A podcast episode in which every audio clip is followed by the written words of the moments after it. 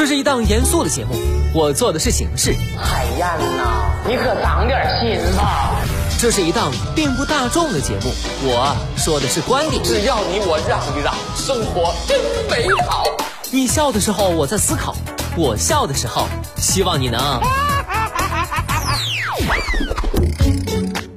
FM 八八九，你的财富 Radio，评论来了。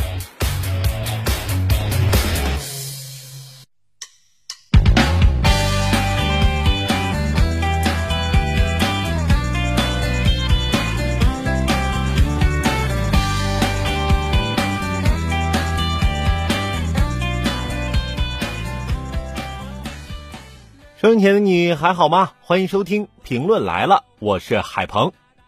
今天早上一到单位就被领导叫去开会了，会上给我分配了一堆活怎么说呢？领导分配的任务，工作没有不重要的，时间没有不紧迫的，责任没有不重大的。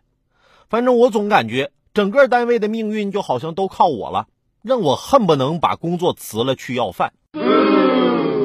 但转念又一想，去要饭吧，我是拿个破碗出去就跟人说：“行行好吧，行行好吧。”现在上班呢，每天都是“行，行，好吧”，好像本质上没有什么区别。就没有什么能轻松赚钱的工作吗？之后我看到了这样一条新闻。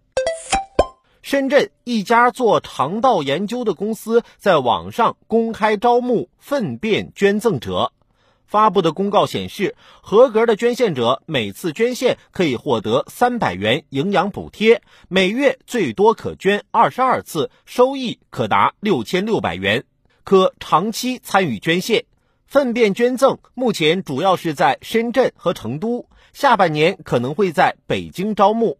过几年，陆续在国内各个城市开设招募点儿。